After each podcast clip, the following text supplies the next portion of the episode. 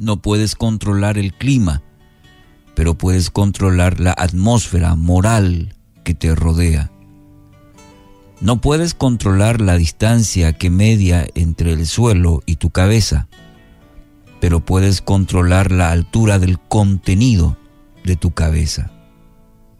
No puedes controlar las faltas exasperantes de los demás, pero puedes tratar de evitar que se desarrollen en ti hábitos irritantes.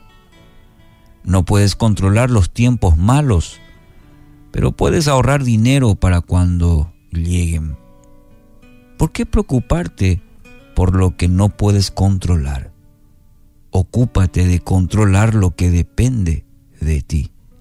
Proverbios 14, 8. La sabiduría del prudente es discernir sus cambios, pero el necio lo engaña su propia necedad. Proverbios 14, 8. Mucha gente pierde tiempo, pierde energía en aquello que no puede controlar. Centrarse en lo que no podemos y descuidar aquello que sí podemos es un desperdicio, no solo de tiempo, sino de la vida misma. Por ello necesitamos sabiduría del cielo para cada día. Aprender a discernir nuestro camino. Reconocer nuestros aciertos, desaciertos, aún de los fracasos. Es la escuela de la sabiduría, aprender de los fracasos.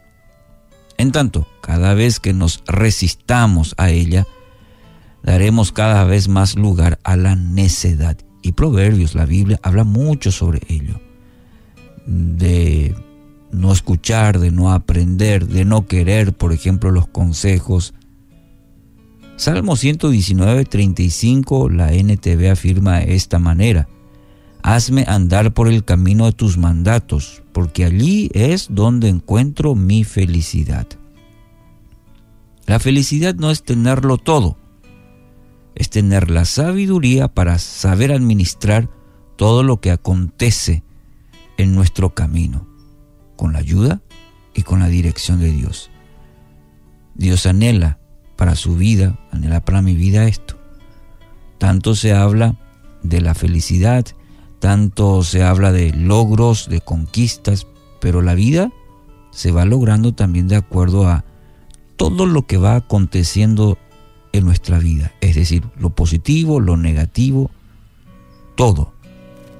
Recuerde este aspecto importante. No es tenerlo todo. Es tener saber administrar la sabiduría de una buena mayordomía en todo lo que acontece en nuestra vida. Por algo la palabra dice, todas las cosas ayudan a bien a los que aman al Señor. Así que hoy, querido oyente, la mejor oración que puede hacer es, Señor, me rindo a ti. Dame la sabiduría para poder andar en, en tus mandamientos, guiado por tu palabra. Que sea así en su vida hoy, en el nombre de Jesús.